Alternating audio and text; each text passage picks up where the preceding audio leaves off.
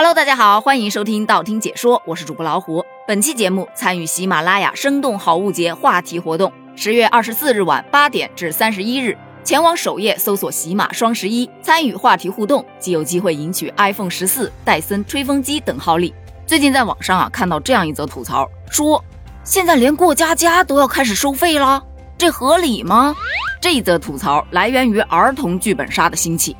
说到剧本杀呀，大家都知道，在年轻人群体当中，那是相当的火爆。它起源于西方宴会实况角色扮演谋杀之谜，是玩家到实景场馆体验推理性质的一个项目。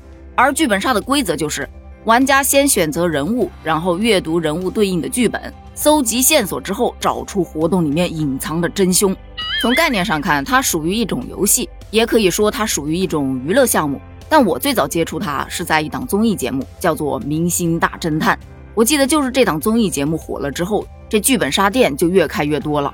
据二零二一实体剧本杀消费洞察报告显示，二零二二年国内剧本杀市场规模有望超过一百五十亿元，消费者规模或将达到九百四十一万。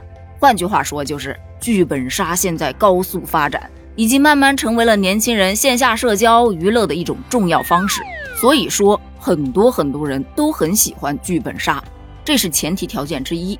其二，随着双减政策的实行，有许多许多的教培机构以及教培老师开始纷纷寻求转型了。往哪儿转呢？那当然是哪儿火就往哪儿转了。于是乎，把儿童教育和剧本杀一相结合。这儿童剧本杀就开始兴起了。要说儿童剧本杀跟成人剧本杀有什么不同呢？那首先面向的年龄就不一样嘛。儿童剧本杀是面向六到十四岁儿童的一种真人扮演游戏，以剧情为核心，围绕着剧情开展。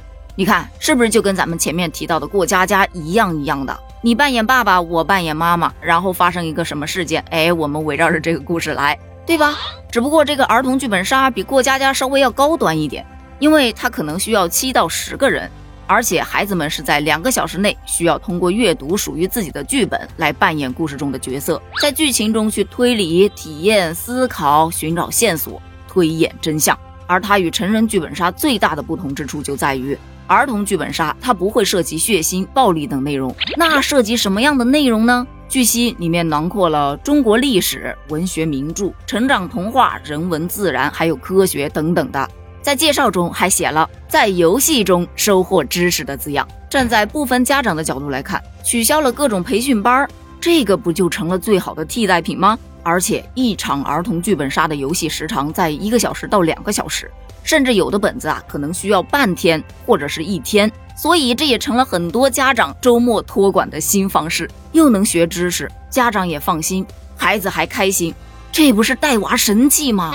而站在教培机构的角度来看，这个儿童剧本杀，它可以变成另外一个沉浸式教学的概念。通过剧本杀这种形式，可以开创一个新的儿童教育娱乐模式，真正实现玩中学、学中玩。所以你会发现，现在的儿童线下剧本杀馆中，就有七八成啊，都是教培机构、教培从业者转型而来的。而站在投资者的角度来看，这也不失为一个好项目啊，毕竟还是蛮挣钱的。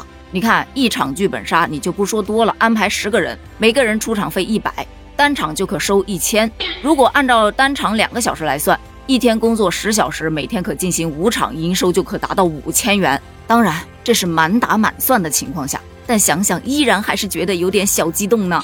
但是吧，你站在消费者的角度来看，就不一定了。就像前面说的，成人剧本杀的本子质量都是参差不齐，儿童剧本杀那不是更加？据曝光的消息称，很多的儿童剧本杀它只是套用了成人剧本杀的模式，而且它有一个致命的缺陷，就是在实操当中你会发现，主体因为是儿童，年龄小的孩子吧，他读不懂；年龄大的孩子吧，你写的太浅显了，他又觉得无聊。那么在整个的游戏过程中，就会非常容易处于一种迷茫的状态。其次，有人质疑这个收费一百块钱玩两个小时，这收费也太贵了吧？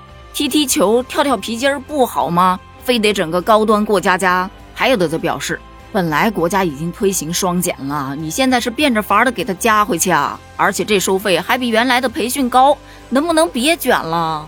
所以，综上所述，对于儿童剧本杀来说，支持他的人就觉得它可以让孩子在娱乐中学到知识，而且可以提高孩子的社交能力，锻炼孩子的逻辑思维能力，还能解放父母，此乃带娃神器也。但对于反对他的人来说呢，剧本内容不可控，而且他还收费高，这不就是一款新型的网游吗？在这里插一句解释一下，因为现在有很多小朋友都沉迷于这种线上的剧本杀 APP，一玩就是一整天呐，所以家长有这种担心也是不无道理的。在他们眼里，这就是毁娃神器呀。那么今天的问题来了，你是怎么看待这个儿童剧本杀的呢？是带娃神器呢，还是毁娃神器呢？欢迎在评论区留下你的观点哦，咱们评论区见，拜拜。